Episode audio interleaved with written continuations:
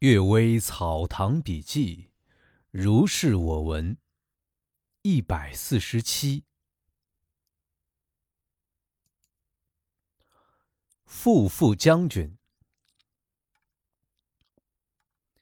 富富，少谋略的意思。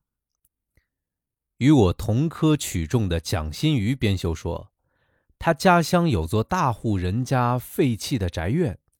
常常见到有美貌女子打扮得十分漂亮，在墙头向外张望。有个姓王的武夫，为人粗野豪放，且有胆量，径自带了被子，一个人到宅院过夜，希望能够有艳遇。他等到半夜还不见动静，就拍着枕头自言自语地说道：“别人说这房子里有狐女，现在到哪儿去了呢？”只听窗外有人小声答道：“六娘子知道你今天来，必到西头赏月去了。”这个姓王的就问道：“你是谁啊？”又听回答：“我是六娘子的丫鬟。”又问：“为什么要单要避我呀？”回答说：“我也不知为什么，只听说。”是怕见这富富将军。姓王的听不懂这话是什么意思，后来经常拿这话问别人：“富富将军是极品的武官呐。”被问的人听后都哈哈大笑。我后来问他的同乡人，回答说：“这是真人真事儿，但这个姓王的只是徘徊了一夜，什么也没看到。那些话。”却是蒋新余虚构的，新余生性诙谐，可能真是这么回事儿吧。第二个故事，虎神。先母张太夫人曾经雇佣了一位姓张的厨娘，这位厨娘啊是北京房山人，家住西郊的深山里。她说她家乡有个人。因为太穷而离家讨饭，这人从来没有走出过远门，走了半天就迷路了。山路崎岖，天色阴暗，他不知往哪里去好，就暂时坐在树下，想等天晴了再找路。这个时候，忽然从林中走出一个人，后面呢还跟着三四个人，都是相貌狰狞，身材高大，和普通人很不一样。他心想：“这不是山神就是妖怪，自知不能躲避，就扑倒在地叩拜起来，哭着讲述自己的苦楚。那人同情他说：‘你别怕，我不会害你的。我是虎神，现在要给众虎分配食物，等虎吃了人，你收了衣物，就能够你生活了。’于是。”把他带到一个地方，高声长啸，很多虎就聚集到了一起。那人举手指挥，语言嘈杂难辨。过了一会儿，众虎散去，只有一虎留下，伏在杂树丛中。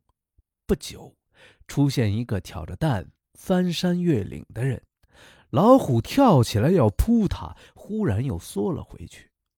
过了片刻，又有一个妇人走过来。老虎才把他扑倒吃掉。虎神拎起衣服，搜出几两银子交给他，并说道：“虎不吃人，只吃禽兽。虎吃人，那是人里面的禽兽。凡是良心没有泯灭的人，他头顶必定有灵光。虎见了就要退避，而丧尽天良的人毫无灵光，和禽兽没什么差别。老虎就会把它吃掉。”刚才前面的男子凶暴无礼，但他掠夺来的财物还能拿去照料寡嫂孤侄，使他们不受饥寒，因为有着一善之念。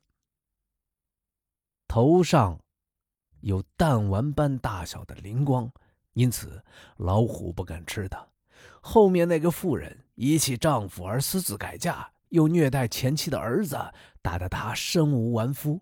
还偷了后夫的银子给前夫的女儿，他怀中所带的银子就是从后夫那儿偷来的。因为有这些罪恶，灵光全消失了。在老虎看来已不是人形，所以就把它吃了。你现在遇上我，也是因为你能很好的侍奉继母，省下妻子的口粮来供养他。头上的灵光有一尺多高，所以我能够保护你，而并不是因为你叩拜哀求。希望你多做好事，将来还会有后福的。说罢，便给他指了回家的路。他走了一天一夜才回到家中。张厨娘的父亲和这人是亲戚，所以知道的十分详细。当时有个家奴的老婆虐待七岁的姑侄，听了张厨娘的话，就有所收敛。圣人通过神道来教化世人，确实是有道理的。第三个故事啊，鬼火。林。就是鬼火，博物志说是由战血演变而成的，这种说法没有道理，因为哪里可能到处都有战血呢？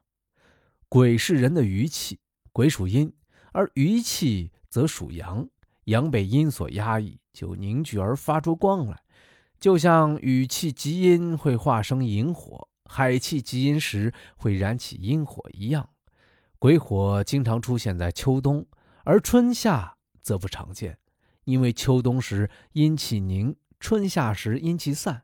我们偶尔在春夏时看到的鬼火，不是在冷僻荒废的庭院，就是在深山幽谷之中，因为这些都是阴气聚集的地方。鬼火经常出现在平原、旷野、沼泽、低湿之地，因为阳存于阴之中，而地属阴。水也属阴，鬼火就在其中。先兄秦胡曾和沈丰公老伯一起走夜路，看见灵火在很高的树顶发出青色的光，如同火炬，这是从来没有听说过的。李长吉诗云：“多年老萧成木昧，笑声避火朝中起。”我猜想他也曾见过这种奇异的景象。所以才写下这样的诗句，先兄所看到的，也许就是出自木魅吧。好了，今天的《阅微草堂笔记》就读到这里，感谢大家的关注，祝大家有一个美好的一天，晚安，么么哒。